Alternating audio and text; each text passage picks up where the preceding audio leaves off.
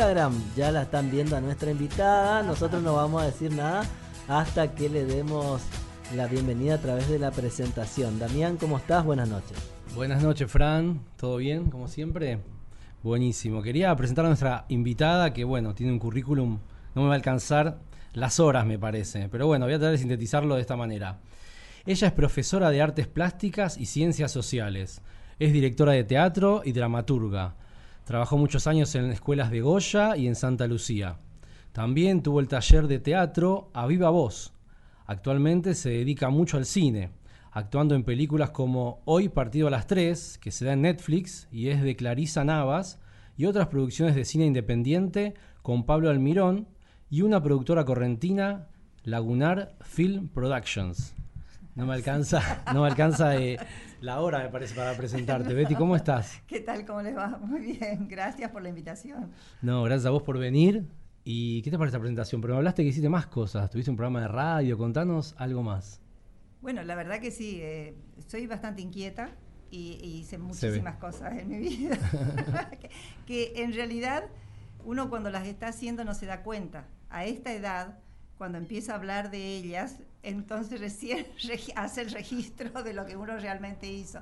En el, mientras sos joven, vivís y haces. Lo haces rápido y no te das cuenta, quizás. Claro, no, no te das cuenta.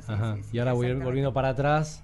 Sí, viste, con, eh, qué sé yo, por ahí me encuentro con amigos, con, chicos que fueron mis alumnos, que me empiezan a decir, ay, mi profesora de esto, mi profesora de esto, qué sé yo. Realmente es, Y bueno, y son los, como el recorrido que a veces uno hace un poquito para atrás, sobre todo cuando nos pasan cosas, ¿no? Y empezamos a recordar nuestro, nuestras vidas, qué es lo que fue lo que hicimos, lo que compartimos con gente querida. Seguro. Y bueno, y ahí empieza a aparecer ¿no? Todo eso. La otra vez le decía a, mi gente, porque, bueno, después que murió mi marido me fui a una psicóloga por primera vez formalmente. Y, ahí, hablando con ella, eh, me di cuenta de, la cantidad de cosas. O sea, que hiciste, y te das cuenta. y ahora seguís con más cosas. Veo que trajiste un panfleto del Festival de, Cine en Goya. Contanos cómo va eso. Y bueno, eh, va muy bien porque mucha gente se ha notado, son 72 producciones. Este, pero también es mucho trabajo, porque bueno, ya estamos llegando a la recta final y entonces eso significa eh, organizarnos mejor. Eh, tenemos que ya esta semana dar el resultado de quiénes son los ganadores, así que en eso estamos a full. Armar las grillas para ver cómo se va a hacer la muestra de, todo lo que, bueno, de, de los seleccionados. Sí, un amigo ya me pidió la grilla y le dije que la están armando, ¿no? La están armando. Estamos terminando de seleccionar. Claro. Eh, una vez que se termine de seleccionar, ya armamos la grilla, y ya la empezamos a difundir, sí, sí, sí. Buenísimo. Yo aporté mi grito de arena, espero poder seguir con, la organización. Tengo la remera, algo es algo. pero bueno, seguís haciendo cosas, no es que hay que mirar para atrás, sino hay cosas para adelante. No, no, no. Yo en general, si no me sucedieran esas cosas así muy puntuales, en general yo vivo. No miro tanto para atrás. El presente. Eh, sí, creo que sí. Bueno, Betty, eh, bienvenida. Te, doy la bienvenida yo que no, te saludé. Eh, la verdad es que un placer que estés acá. Podríamos decir que polifacética, digamos, tenés muchas cosas para contarnos y porque haces muchas cosas en verdad. Y yo te quería preguntar en realidad como para, para, que, para que nos cuentes desde, desde más eh, años atrás, digamos, si vos cuando eras chica también eras así inquieta, eh, te gustaba hacer diferentes cosas, eh, no sé, ¿cómo era tu niñez? ¿Te acordás un poco de tu niñez? Sí. Yo era, siempre era muy inquieta. Nosotros somos tres, bueno, tres hermanos en esa primera camada, porque después tengo una hermana, pero que le llevo 22 años, así que ella no vivió ese periodo con nosotros de la infancia. Y yo jugaba con mi hermano y era de andar trepada en los techos, jugar, inventar, inventábamos, qué sé yo, los árboles que eran los aviones, mi papá era aviador y este, bueno, nos subíamos los árboles, éramos aviadores, éramos, no sé, de todo, teníamos una, en una casa que había una división con ligustrines y en el medio pasábamos, había ligustrines los dos lados y ese era el mar donde nosotros buceábamos, no sé, ese tipo de cosas. ¿Y, de chica pudiste subir un avión entonces o no? ¿Mil veces? Sí, desde que nací. Claro. A los tres meses subí por primera vez en un avión, sí. Qué loco. bueno, y todo desde acá del Aeroclub. No, porque yo soy mendocina, mi ah, papá, o sea, tengo mi mamá es cordobesa, mi papá es correntino y tengo un hermano de cada provincia por la que anduvo mi papá. Yo soy mendocina, mi hermana nació en San Luis, mi hermano nació en Córdoba y la última en Corrientes. Mira qué interesante. ¿Y cómo llegaron a Goya? Eh, yo después me conocí, lo conocí a Mariano en Corrientes, él es correntino, y a la semana de casado nos vinimos. bueno, él se vino seis meses antes en realidad porque él vino a trabajar acá. Sí. Eh, a los seis meses de estar él acá nos casamos y a la semana nos vinimos a vivir acá, a, Goya. Y desde entonces nos quedamos. ¿Una ciudad que por ahí no conocías o sí? No, yo, ¿sabés cómo la conocí? Mira, vine por primera vez a Goya con una obra de teatro, las de Barranco. este, así que la primera gente que conocí fue la gente de Candilejas, porque fueron a ver la obra de teatro.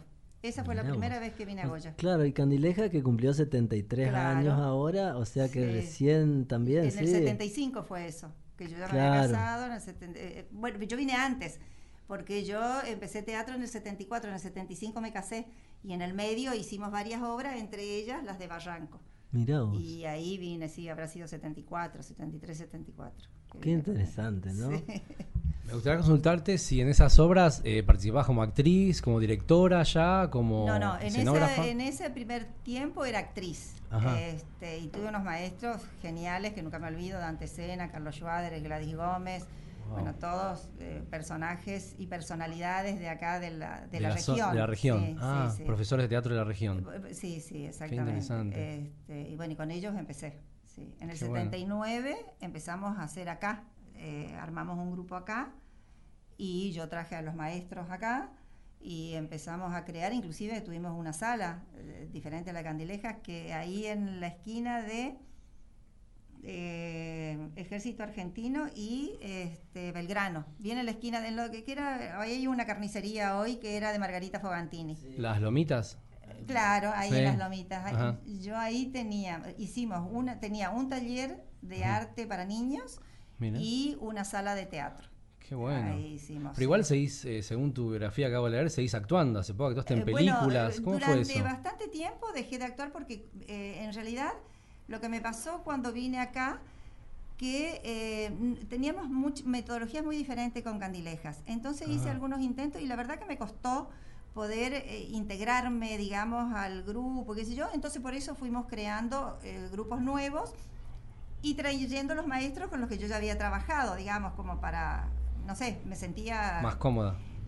Porque yo le decía a él, soy muy perfeccionista, entonces las cosas así muy espontáneas eh, me cuestan yo tengo que estudiarlo, trabajarlo, verlo y ahí me... ¿Te gusta mucho el ensayo? Sí, me gustan los ensayos y bueno, y con Dante eran unos ensayos súper exigentes donde llegar a un personaje era todo un trabajo intenso. Eran todos ensayos generales prácticamente, todos ensayos de último... Sobre, todo ensayos de construcción de personajes, ah, que es, donde se trabajaba todo, porque nosotros hacíamos las carpetas de este deporte donde estudiábamos las épocas, las personalidades, las ropas, las relaciones eh, personales, las relaciones familiares, el contexto político, o sea, era impresionante el trabajo que hacíamos. Genial. no, llegaban, a, imagino que eran obras ¿Quedó algún documento de esas obras? ¿Filmaciones? No sé. No, no, no quedó nada. Quedó mucha. Eh, o sea, yo tengo los diarios, tengo todas esas cosas. Fueron obras que la verdad que se fueron a todos lados, anduvimos por todos lados y gustaron muchísimo. Claro, bueno, y el teatro en esa época me imagino que tenía otra, otro impacto, ¿no? Porque no había tanta tecnología, por ahí no habían tantos medios y las obras de teatro me imagino que eran muy eh, concurridas, ¿o no? Eh, o sea, depende. No, el teatro no siempre fue una cosa así masiva, digamos, porque en esa época lo que había era cine y la gente prefería ir al cine. Así que, pero sí teníamos el público y yo creo que nuestro que Dante, por ejemplo, era un profesor que la cosa que hacía la hacía tan linda que la gente que era como que lo, seguían, ya sabían que se podía. Pero había muchos grupos, aunque nosotros fuimos uno de los primeros grupos, el taller de teatro municipal de la ciudad de Corrientes, Marcelo Fernández, el escritor, fue el que lo creó, él era, era director de cultura de ahí, y, este, y una, una política extraña y muy interesante, porque no solamente teníamos el grupo de donde trabajábamos, sino además nosotros salíamos a los barrios, hacíamos teatro popular, creábamos grupos en los barrios, eh, después los barrios iban y presentaban sus cosas, o sea, hubo toda una una cosa muy, muy, muy interesante. Qué bueno que después con las dictaduras y todo eso, viste que se fue todo a la miércoles, claro. ¿Sufrieron censuras? Yo creo yo no sé, yo no puedo saber, yo creo que por ahí eso de que, viste que vivo muy el presente y soy media inconsciente en muchas cosas, hice muchas cosas durante la dictadura que la verdad que hoy digo que habrán sido peligrosas, pero yo no sentí, o sea, después nos sentábamos a conversar y dice, ¿viste lo que hicimos? ¿Viste lo que hicimos? Qué locura pero la verdad que no... Acá en Corrientes, yo siendo porteño, fue muy terrible la dictadura también, como en todo el país. Sí, sí, fue, tremenda, ah. fue tremenda. Y fue, no sé, eh, a mí me han quedado grabadas cosas muy así, de, yo veo un carro de asalto y tengo miedo, me, produce una sensación extraña. Un falcón verde. Eh, bueno, todas esas cosas, ver eh, las calles cerradas. Yo viajaba cada rato a Corrientes y mm. era bajarse que nos revisen todo, todo, todo. Cada 15 mm. días que yo me quería ir a ver a mis viejos y qué sé yo, mm. era toda una historia. Fue muy fuerte, fue muy... Y bueno, a Mariano lo detuvieron, me llenaron mi casa. Eh, ah, te pasaron cosas. Sí. Vos, entre comillas, eras una hippie de la época, entre comillas, por lo que hacías de, artista y demás. Porque te, te imagino que se sabe que los militares fijaban mucho cómo se vestía la gente, el velo largo en los hombres esas cosas. Vos como actriz podías quizás disimularlo, depende del papel que tocara en el momento, quizás, no, sé. No, no, yo no pensaba en esas cosas, en realidad ah. yo era como era. Y era, me encantaban los hippies y se contraponía contra las militancias porque había, viste, y entonces siempre yo estaba en el medio, parece. Ah. porque tenía muchos amigos militantes universitarios. Eh, qué sé yo, de Tupac, de, no sé, guevaristas, maoístas, bueno, todos así. Y después estaba, me encantaba todo el hipismo porque me parecía tan creativo, tan artístico. Entonces yo siempre andaba ahí, no me podía estar en, uno o en otro. En uno y en otro. No, no, soy de, de, como de, de, ser muy terminante en las cosas. O sea, tengo mis convicciones, hay cosas que me gustan más que otras pero es como que, no sé, tengo como empatía también con gente que hace otras cosas, digamos, no, no, no, soy tan contundente en, en mis, no soy, creo que no soy fanática, no sé, en, mi, en mis pensamientos, en mis cosas, ¿no? Sí.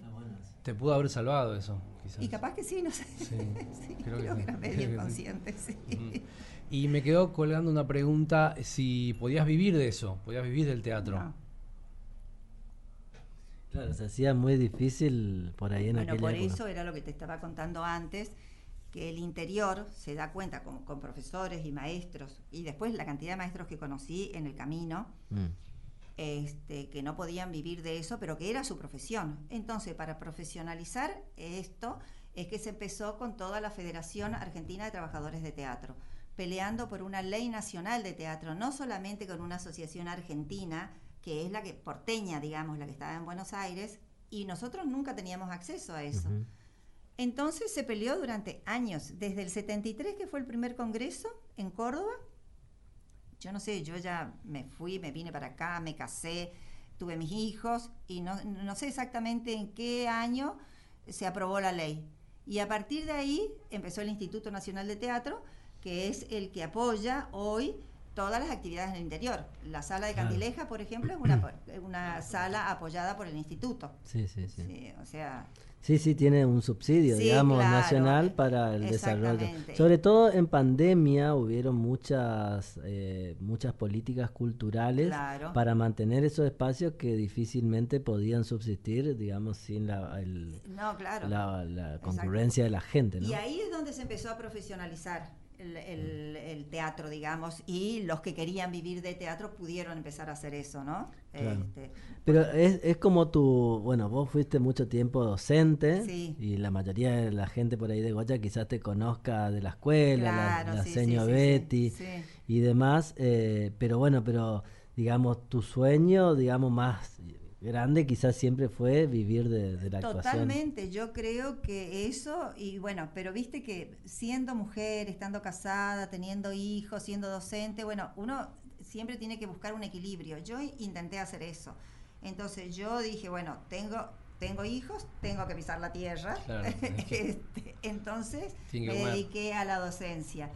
Pero dentro de la escuela yo no me quería aburrir, ni quería aburrir a mis alumnos, entonces ahí empecé a generar también cosas, oh. los grupos de teatro y todo Se organizaba, te imagino organizando los actos de, fin de año, los actos de, los próceres. No todos, porque a mí esas cosas no es que me gustan tanto. Ah, muy formal, es muy formal.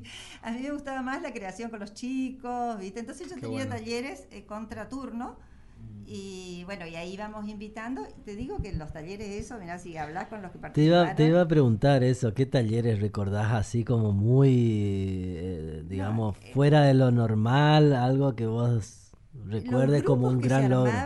Eran impresionantes. Mira, en el primer grupo que tuve de, de, la escuela y de la escuela normal, que empezó ahí, en la escuela normal empezó en la misma voz, sí. estaba el, el Rogelio Chape, Daniel, este...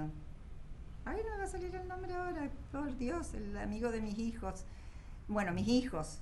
Sí. Eh, o sea, era todo un elenco de chicos que hoy son eh, Marianito Maciel, mm. eh, Rudy Selva. Ellos eran, porque yo siempre oh, hice todo con música en vivo.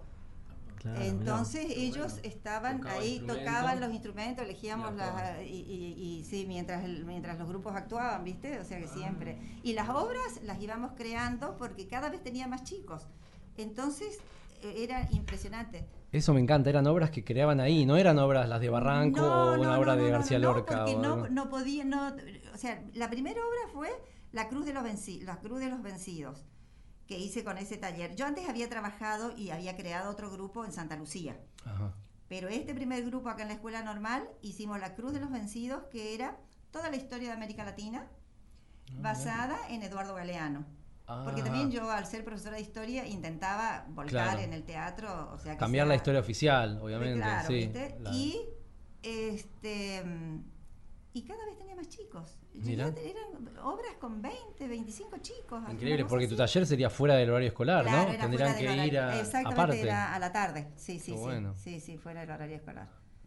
Esas obras podrían, no están escritas, se podrían volver a hacer. las tengo escritas. no sé si las van a poder volver a hacer porque es muchísima gente. Hoy, viste que salen, son monólogos lo que se hacen. O, Microteatro. O, diálogos, porque la verdad que. No, es que a mí me llegan todos todas las semanas los mails de alternativa teatral y ah, ves obras todas nuevas y los títulos y, y el director es no son cuando o sea, gente que, acaba de crear obras, todo el tiempo están creando. Yo tengo bastantes obras. Bueno, todas las obras que hicimos ahí eh, en la escuela normal y las que hice antes, todas fueron creaciones mías con, las, con los chicos. Qué bueno. se podría dar en Candilejas o en el Teatro Nacional. Sí, podría ser. O sea, ya te digo, tienen trabajo y, mucha gente, por eso. Ah, llevan muchos, muchos actores. Y por eso, porque como ellos querían y venían, yo también quiero actuar y yo también quiero actuar. Yo quería dividirlo. Bueno, ustedes hagan vestuario, ustedes hagan luces. No, todos querían actuar. Entonces yo iba agregando personajes, a la obra. Había que inventar personajes. Bueno, y Betty, ¿y cómo llega tu participación un poco al cine? Mira, el cine fue un poco accidental, digamos. Yo en el 2014 me separé y me fui a vivir a Corrientes. Y ahí este, empecé a retomar mis amistades, que, que, nunca había cortado del todo, pero a tener más relación, a, frecuentar exactamente. Me iba también a ver cine a La Mariño, que ahí hay un lindo eh, videoclub, digamos, video debate, eh, cine debate en realidad. Este, que todos los lunes se junta con unos peliculones hermosos y bueno, y toda una conversación posterior y que sea muy linda. Y ahí también, en ese momento había como varias productoras que estaban generando cosas en Corrientes. Y entonces llamaban a casting. Y bueno, yo empecé a ir. Hacía años que no actuaba, ¿eh? Yo, porque después, de mi, eh, después cuando me fui, empecé a ser directora de teatro, ya no actuaba yo. Así que años. Y dije, bueno, quiero recuperar mi beta de actriz, vamos a ver. Y me presentaba a los castings. Qué bueno, me hubiese imaginado que, ibas por contacto, pero no, ibas a los castings como cualquier otra, con toda la, historia que vos tenías ya de, Además, teatro. Los, los realizadores de ahora es gente que a mí no me conoces, es gente ah, nueva, son jóvenes, claro, sí, ah. sí. ¿Y cuál fue esa primera eh, película, digamos? La primera película se llamaba, eh, fue una, era una serie, ganó un concurso, una serie de ocho capítulos que era para la televisión pública. Se llamaba Río Atrevido y era la primera de Clarisa Navas. Eh, Clarisa tenía otras cosas, pero es la, primera serie que hace. Ella gana el concurso, el guion de. ¿Clarisa es correntina, paraguaya? Es correntina. Ah, es correntina. Sí, sí, sí, ah, correntina, sí. Porque vi el tráiler de hoy a las 3 hay partido. Sí, y veo que es un hoy partido a las 3 y, juegan al, mujeres, mujeres juegan al fútbol. Y por el acento, yo que siendo porteño no lo, no entendí bien si era. Es una película hecha en Corrientes. Eh, sí, sí, está ah, en Corrientes. Ah, buenísimo. Y. Mm, bueno, entonces me voy al casting. Me dicen que sí. Qué bueno. yo tenía. ¿Cuánta gente había en el casting, por ejemplo? ¿Te acordás? mucha gente. mucha gente. Mucha gente, pero no sé si era todos para lo mismo. Digamos, claro, sí, sí, sí. sí. No sé, yo creo que ella, porque viste, yo también tengo, eh, eh, siempre hice eso de cambiarme mucho los colores de pelo, mi pelo y qué sé yo. Mm. Bueno, y en ese momento tenía el pelo rojo. Y entonces ella... Muy vanguardista. parece que le gustó eso, ¿viste? porque me puso el personaje, era una vecina colorida, chismosa. Buenísimo. Y bueno, y ahí fue mi primera experiencia en rodaje como actriz. Que al final la serie se terminó de filmar, pero no se, está todavía en edición porque fue ah. cuando fue el cambio de gobierno y entonces... o sea, nunca se... Nunca se publicó. Nunca se estrenó todavía. No, nunca se estrenó ah, todavía. No, no, Hoy en día que están de moda las series. Claro, yo creo que sí. Según Clarisa dice que ya están terminando la parte de edición, ¿viste? Así que no, no sé. Bueno, por ahí para el festival. no, no, llega, no, no llega, el festival, ya no llega. No, y Clarisa ahora está en otros niveles, así que no la pudimos traer porque la queríamos traer como jurado o queríamos que participe de alguna manera, imposible. Está, anda por Europa, por Rusia, por qué sé yo, por todos lados. sí, sí, Clarisa. Bueno, por ahí la gente, digo, en general no, no está atenta a toda esta información. Tampoco capaz los medios le den tanta presencia, creo que sí, que pasa como noticia. Pero la verdad que es re interesante, digamos, hablar de, Es muy interesante porque lo que la gente no se da cuenta, y es lo que ha logrado, está logrando Misiones, es todo lo que genera el cine. El cine es una industria que necesita un montón de trabajadores, una producción de una película. Ustedes ven en los créditos la cantidad de gente que significa. Sí, a veces hay cortos que tienen créditos eternos y uno dice, ¿qué hace tanta gente? Exactamente, es, increíble la cantidad de gente que se necesita. Yo me quedé sorprendida ahora que estoy queriendo dirigir una película, o sea, escribí el ah, guion de una y estoy haciendo todas las carpetas y todo para ver si logro financiamiento, porque es una película cara. Este, la Biblia se llama, ¿no? No, no, no el nombre de la película, sino lo que estás armando ahora, ah, todas las carpetas. Sí, eh, sí, sí ah. que, que, la del Inca es una cosa casi imposible. Wow. Ah, llegar a eso. sí, bueno, estoy intentándolo, digamos, para presentarla el año que viene. En realidad queremos rodarla el año que viene Así que eh, sí, es en todo, en todo el interior, digamos, sobre todo en la zona de las lagunas, o sea, donde va a haber mucho paisaje correntino, todas esas cosas. Qué bueno, cuando hablaste de misiones y primero dijiste que es toda una superproducción, imaginé eso, que no solamente incluye muchos trabajadores, muchas personas que trabajan en una película, sino las locaciones, ¿no es cierto? locaciones. Exactamente, o sea, el cine genera no solamente puestos de trabajo en los técnicos y en la gente que participa en la película, sino que puede atraer a otros realizadores de otros lados, porque tenemos unos paisajes y unos lugares excepcionales. Una época estaba de moda filmar en San Luis, ¿te acordás? Claro, porque bueno, porque San Luis. tuvo la idea de que sea un polo industrial cinematográfico. Ahí se filmó la película que yo la considero la mejor del cine argentino, que es Un lugar en el mundo. Claro, Un lugar en el mundo, exactamente, es hermosa, sí, sí. Bueno, justamente hablando un poco de eso, es impresionante lo que creció el cine argentino. Por, eso, por eso digo, bueno, en los últimos años sobre todo, y pensando también en que en realidad eh, el, cine mundial también ha cambiado bastante. Esto del cine hollywoodense ya no es el, más requerido. exactamente, Inclusive te digo que Hollywood y los grandes están buscando guionistas de afuera a lo loco. Hay concursos de guiones y búsqueda de guionistas. Sí, pues se están repitiendo mucho, están haciendo remakes todo el tiempo. Hasta están, ahora vi que en Buenos Aires, en Cinemark, no sé, empresas grandes de cine, están remasterizando las películas viejas, están por pasar Casablanca, El Padrino, Ray Blade Runner. Es como que se han quedado sin tema, se han quedado sin mirada, digo yo. Porque claro, siempre Hollywood ha tenido una mirada eh, y están buscando las miradas de otros.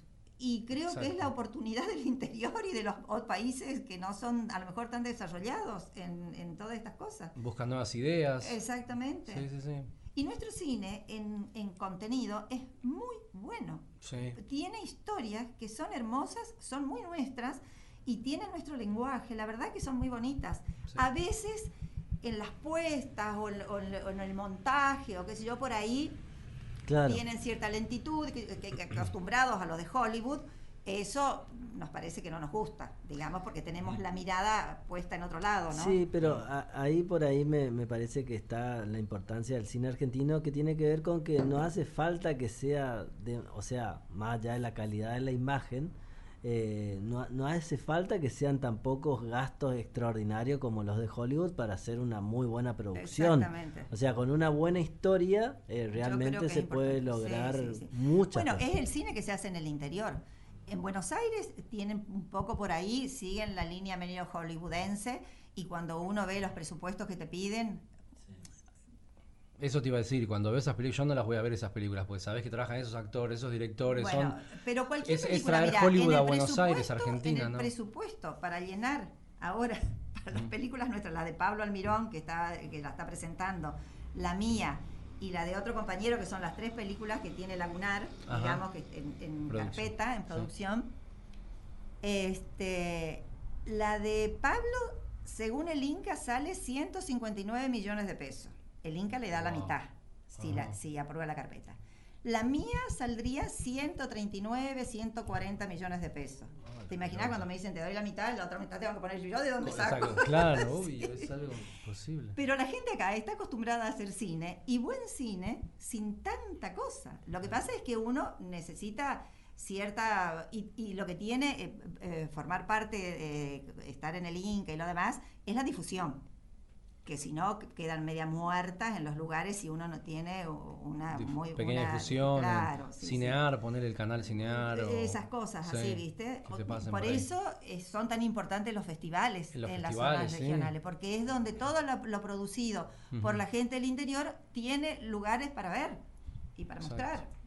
Entonces, por eso, en general, entre todos los festivales se apoyan mucho. Sobre todo después las que reciben premios. En claro. Después cuando se estrena la película, está el listado de premios y aparece mención en el, Festival de Goya. Por ejemplo, yo, la película de Clarisa en la que yo estoy no es eh, Partido a las tres, sino eh, Las Mil y Una se llama. Ah, la nueva, la de 2000. Va, la más nueva que La, más, la más nueva, sí. Ah, en esa estoy yo. Ah, Muy chiquitito. Perdón por... me pasaron mal la info. Sí. Este, esa es la que está en Netflix. Claro, y esa es la que llegó a Netflix por todos los premios que fue ganando en los distintos. Se estrenó en Alemania. Y se hizo todo su recorrido primero por Europa, después pasó a América Latina y después se estrenó en Argentina. ¡Wow! Todo al revés. Eh, y es una filmación también acá de Correntina. sí, En, el, en, el barrio Las Mil Viviendas de Corrientes, por eso se llama Las Mil y Una, ¿sí? Es la historia de, de chicos de ahí. Qué, increíble, ¿no? Que la historia de un barrio de Corrientes haya llegado y que impactó muchísimo, porque tiene que ver, bueno, con todas las diversidades y con lo que viven las diversidades en estas ciudades y en estas provincias chiquitas y más conservadoras. O sea, lo que les pasa, ¿no? Es un poco eso, tiene que ver con eso la película. Y, y Marisa eh, y Clarisa lo que tiene es una mirada muy realista. Es como que deja correr la cámara en lo que va pasando y trabaja mucho el contexto y demás, es muy natural. Entonces lo que sale es impactante porque dice, uy, esto es en corriente, pasa en corriente. Eh, o sea, es, lo real, no hay tanta eh, ficción. No hay tanta ficción. O sea, no está, fiction. Eh, está como ficcionado en algún sentido porque lógico, los personajes y demás. Pero las situaciones, ella cuando habla y te cuenta y te dice, bueno, estas cosas las viví yo, yo soy de ese barrio, ella vivía ahí. Qué bueno. Hace mucho plano secuencia y lo que va pasando, va pasando imagino. No tan así, ah. pero los planos que, no sé, tiene, es increíble en eso, en esa mirada que tiene, porque ella no hace tanto plano secuencia, pero sí la manera en que edita es como que mira, ah. esa, como que va encontrando justo los puntos justos de la realidad y contextuales, ¿no? Y, y vos decís que lo, edita ella, digamos, está al lado. No, supongo. Yo creo que. no, pero yo creo que, porque digo, estas producciones que son así, digamos, del interior. Eh, donde uno tiene que aprender a hacer medio que todo. Así que no me parecería raro que lo edite y ella misma corte. Y, ella tiene, yo no sé si ella lo hace específicamente, pero sí ella trabaja al lado de su camarógrafo, al lado de todo su equipo, al lado de, eh, supongo yo que en la edición debe estar permanentemente, porque es la mirada de ella, indudablemente. Si uno ve todo lo que hizo, vos te das cuenta, tiene un estilo, ¿viste? Vuelvo a preguntar por el ensayo. ¿Ensaya mucho ella también? Eh, no, vos sabés que en el cine a mí lo que me llamó la atención es que no hay prácticamente no, hay ensayo, ¿no? Hay mucha improvisación, o sea, hay mucho conversación, ¿no? Entonces el, director te dice, mira, yo quiero que este personaje sea así, de esta manera, hace así, se relaciona con esto, metele. Tienes que saber de tu texto. Por ahí, ¿sabes? inclusive hasta los textos, porque no es que se improvisen, pero se modifican en, el, ciertas palabras rodaje, exactamente, no es estricto. Ah, Exactamente, sí, sí. Qué bueno, interesante. y mm, se me hace que todo esto que tiene que ver con el cine, con el teatro, con la actuación, también está muy relacionado con el viajar. Me imagino que vos sos una, una persona no, exactamente, que aparte que por ahí te gusta mucho conocer otras culturas, ver cómo funcionan la cosa. Antes de que aparezca esto del cine, Mariano me regaló una furgoneta que la estamos preparando como un motorhome, porque mi proyecto era ese. o sea, te puedo decir que no sos hippie. Te puedo decir que no sos hippie. salir y andar. Y ahora lo estamos armando, le estamos armando una isla de edición cuando decís que lo estamos armando, ¿con quién eh, sería? lo estamos armando con, bueno, Diego Bonelo es uno de los que me está ayudando y eh, los que estamos diseñando también son los chicos del, de Lagunar. Nos vamos a Bariloche, al Festival de Cine Bariloche el 14 de septiembre. Y en el camino estamos por filmar una road movie. Entonces nos mm. vamos con todo el equipo, sonido, cámara. ¿Esa es tu peli la que estás...? No, esta es, una película eh, aparte que, ah. hacemos mientras viajamos. Mientras viajan. Eh, Pablo Almirón estrena su película allá en el Bariloche. La va a presentar este, acá en el de Goya también. No, no, no, no, no, porque la estrena allá y coincide, no, no tiene tiempo. Así que el ah. año que viene seguramente sí, pero este año no, sí. Sí, pero me encanta la idea. Yo, yo he viajado mucho, me encanta. Creo que es uno de los grandes placeres de mi vida viajar, aparte del fútbol. Pero realmente eh, no hay nada que te enseñe más en la vida que viajar. Totalmente. no es lo mismo agarrar un libro, ni verte una película, ni nada. estar ahí en el lugar. En el lugar te hace investigar. Porque sí, bueno, y esto, fíjate vos. Conocer gente nueva, hablar nuevos idiomas. De, todo. Somos los dos, en eso coincidimos. fíjate que en la Ruth Movie, por ejemplo, ahora estamos porque Pablo por ahí eh, realmente es un excelente y delirante, digo yo. Pablo estaba en la reunión aquella que yo fui, ¿no? en tu casa. Sí, sí. Las cosas que se le ocurren, a él se le ocurrió. No, eso también es otra cosa que, que que creo que el, cine me ha dado, que es el grupo de amigos, pero con una, con una conexión creativa increíble. Y cómo nos divertimos y nos reímos mientras vamos creando es una cosa increíble. Yo eh, no lo había vivido con otros grupos. Eso, te, eso te iba a decir, que sos una persona súper social. Yo me imagino reuniones en tu casa hasta altas horas, con muchas ideas dando vueltas, dándole forma a la idea. Las reuniones tienen que ver con esas cosas, o sea, no es... Eh, qué sé yo, por ahí empezar a sacar el cuero a otro, qué sé No, las reuniones tienen que ver con eso, con lo que estamos haciendo, con lo que queremos hacer, con la idea nueva que salió, con Qué bueno vivir de eso.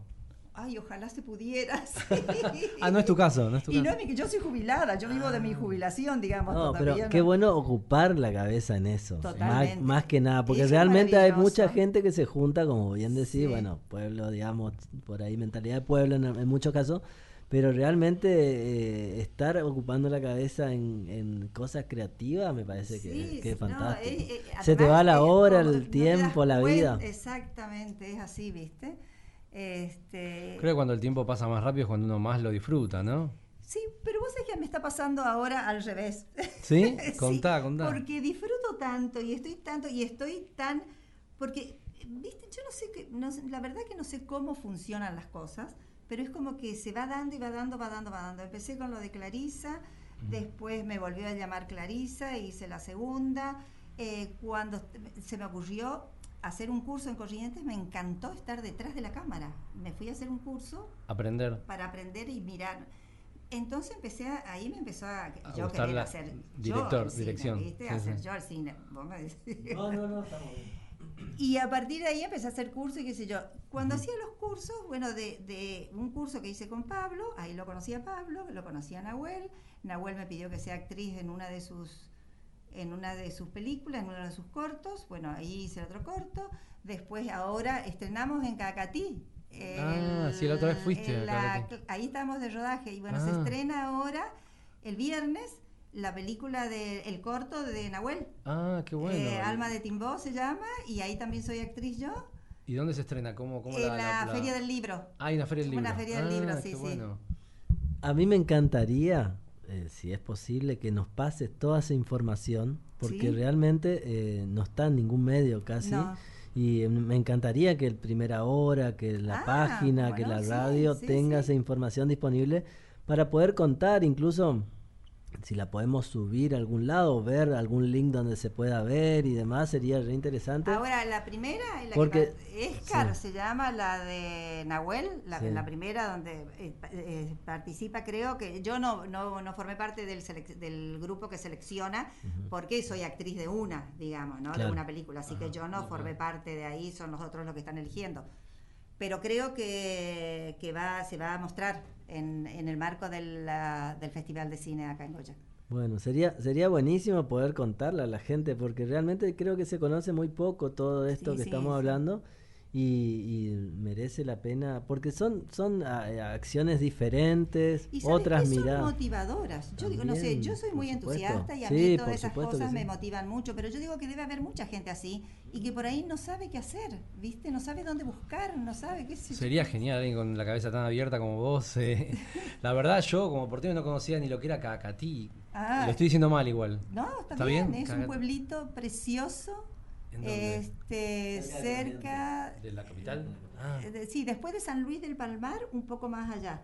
Este turístico, tiene una estética divina, es precioso, con una laguna preciosa. si se filma ahí, la gente va a querer ir a conocer también. Y vos sabés que es el pueblito de los poetas. Entonces, un pueblo de los poetas tiene, tiene toda una historia de poetas este, importantes de Corrientes que nacieron en Cacatí tiene unos museos hermosos, bueno, la feria del libro es re interesante. Ahí se filmó una película que se llama El, tiempo detenido, creo que es.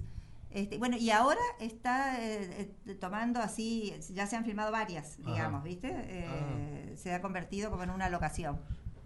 Perdón, me estoy riendo porque estoy acordando que, bueno, yo como estudiante de comunicación en un momento escribí un guion para hacer una película. Ah, no me digas. Y en algún lado de alguna computadora mía Tiene debe que estar, lo tenés que rescatar. Y es, una historia que te la voy a, te la voy a mandar sí. porque siempre tuve esa ilusión de que en algún momento por ahí se podía concretar. Yo tenía la idea de demostrar la cultura correntina, digamos, de alguna manera un poco, un poco más moderna. Sí.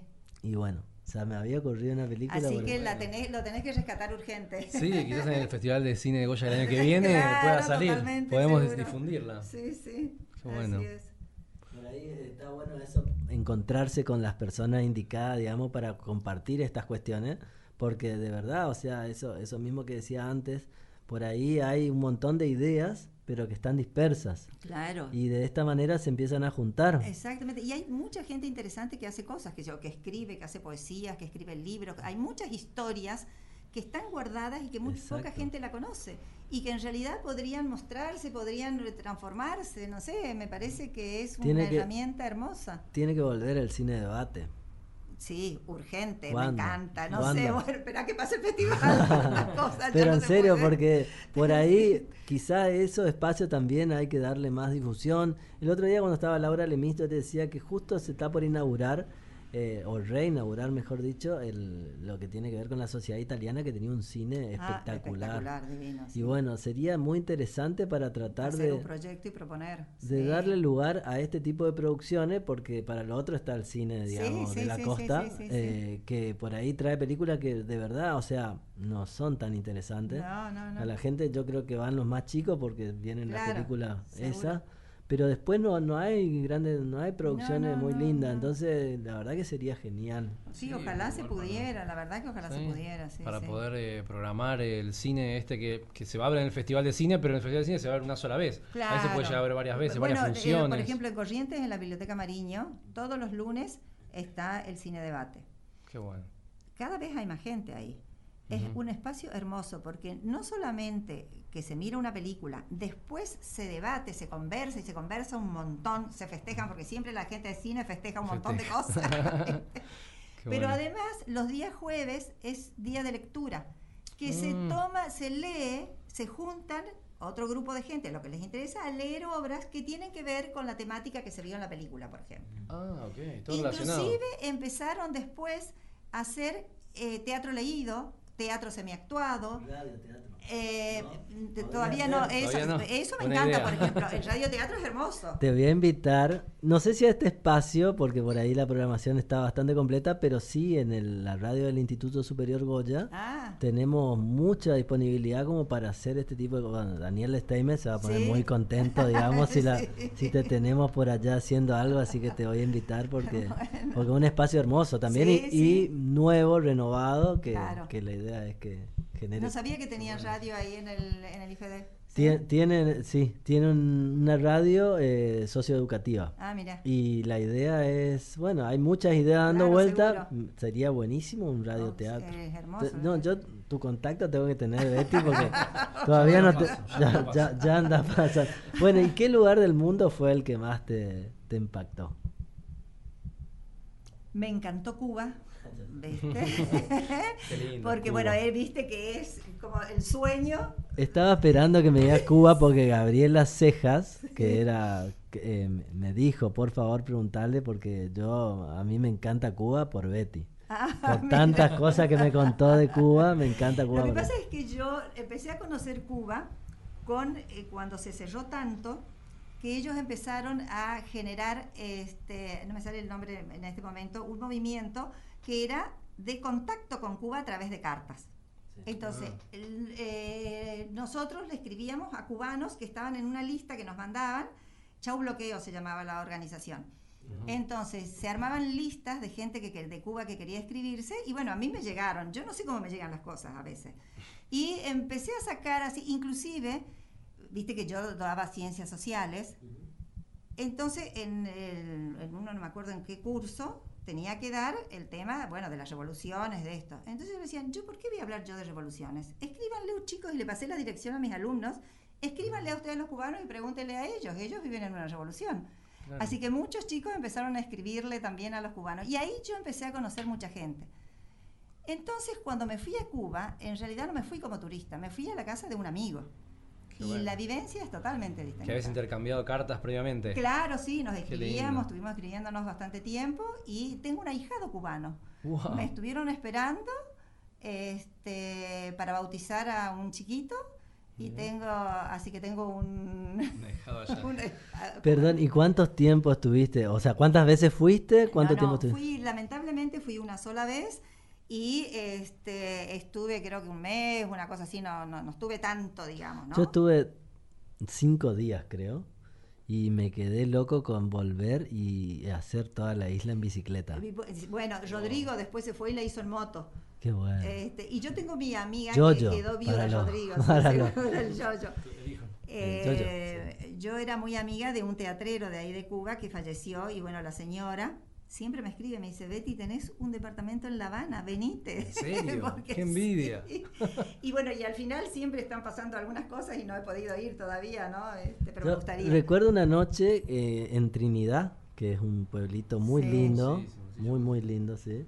Y bueno, de comer con Gris, ahí con la, con la familia cubana y realmente sí. hermoso, el pueblo hermoso y están la gente es muy están esas eh, la, casa de la, la, casa de la música. Claro, yo me fui también, me fui por supuesto a la a la escuela de teatro, a la universidad. Eso te iba a mencionar, que hay una escuela de teatro enorme. Impresionante y hermosa. Y de cine, también, la escuela de cine. de cine, sí. Bueno, traté de recorrer todos los lugares así culturales ah. a los que mis amigos me podían llevar. Mi amigo trabajaba en una universidad fui invitada para un encuentro que ellos hacen todos los años, un encuentro y ponen un país de Latinoamérica, eh, un encuentro iberoamericano.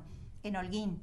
Ah, y en ese, en ese momento este, eh, Argentina estaba invitada Mirá, y bueno, y me llegó, me llegaron a mí la invitación y entonces yo me fui a participar ahí de ese, de ese congreso, de, esa, de ese Qué encuentro. interesante. digamos. ¿Conociste, conociste Santiago de Cuba en todo ese mes? sabés que no pude A llegar a, me Santiago de- Te y, lo pregunto y por lamenté eso, porque- tanto no haber podido ir, pero la Hay verdad que volver. ya eh, Un tuvimos- motivo para sí, volver. tenemos- Hay que bueno, volver. motivos para volver Hay y siempre. Sí. Pero sí, que bajo el dólar, no sé esas cosas. Sí, sí. Sí, no, el tema es llegar hasta allá después. Sí, sí, sí. no, Sí, no hay es tan complicado porque la verdad que encima la gente es muy buena. Muy es cordial, muy amorosa, la verdad que Yo estuve en. Santa Cruz, Ah, mirá, yo no estuve. en Trinidad y en La Habana. Tres lugares. Yo estuve en Holguín, en La Habana, y en, no me estoy acordando de este otro pueblito donde tenía otro amigo que me lo fui a visitar porque bueno, estaba parando en Holguín. Que me pareció tan hermoso, era un laberinto, no tenía una sola manzana cuadrada. Así que si no andabas con alguien te perdías. Sí, sí, la cultura, la Sí. cultura cubana. Sí. Bueno, lamentablemente ¿Qué pasó, se, nos, se nos Ah, va se la terminó hora, el tiempo. las. No, Se nos va la hora. Sí. No sé. Bueno, Betty, te despedimos, te agradecemos que hayas venido, que nos hayas dedicado un tiempo, que hayas cortado una reunión, porque hay que saber que estabas reunida por el tema del Festival de Cine, frenaste, viniste acá y ahora seguramente Seguimos, volvés. seguimos, sí. Así que te agradezco mucho, la pasamos bien, se nos pasó la hora rápido. Sí, no, agradecerte realmente que vengas hasta acá. Espero que hayas pasado bien. Re Para bien, nosotros yo tampoco fue, me di cuenta de la hora. fue un muy placer, lindo, sí, realmente sí, un sí. placer. Y bueno, y te dejamos la, la despedida para, para vos. No sé, lo que quieras decir, lo que hayas sentido. Bueno, primero que me encanta el programa, me gusta porque realmente esto de que permiten hablar y contar las historias a la gente no se da muy frecuentemente. O sea que eso me parece genial. Eh, que, que no haya eh, cortes y todo. Propaganda, no hay publicidad. No, no, no solamente el tema de publicidad, inclusive viste que a veces para llenar los espacios parece como que hay que poner música. Acá fue una conversación así Como, tan sí. fluida y tan linda que... Como de maestra a alumnos. no, pero ustedes también están generando este espacio, o sea que es una ida y vuelta, digo yo siempre, ¿no? No hay eh, nadie que tenga eh, la verdad absoluta. Exacto. Este, así que, y bueno, y ojalá que los goyanos lo aprovechen y que acá pase gente y que sirva para mí, yo siempre digo esto, como que sirva para entusiasmar a la gente. La gente tiene que estar entusiasmada, no eh, así con esa anomia que por ahí se vive tratando de juntar el mango, que sí es cierto, a todos nos pasa sí. eso, y nos pasan un montón de cosas, y nos pasan cosas tremendas y demás, pero si uno tiene entusiasmo y uno tiene ganas de generar cosas, eso es un alivio para la vida. Hace que la vida sea mucho más linda y que uno tenga ganas de vivirla permanentemente a pesar de lo que nos pase. Qué linda enseñanza. Me encantó para mí porque yo soy todavía que estoy. Me, me- me gustaría tener esa, esa animosidad que tenés vos y bueno, la estoy buscando. Bueno, muchísimas gracias Betty. Eh, Betty Andino, que pasó por en primera persona, este humilde espacio de radio que en realidad trata de, de mostrar historias de mucha gente de acá, de nuestra ciudad y no, de otros lugares también. Eh, historias interesantes, diferentes, entretenidas y que me parece que nos hacen mucho bien. Así es que muchas gracias y No, nos, muchísimas gracias a ustedes. ¿no? Muchas gracias. nos reencontramos el próximo miércoles, Eva, ¿eh? con más en persona.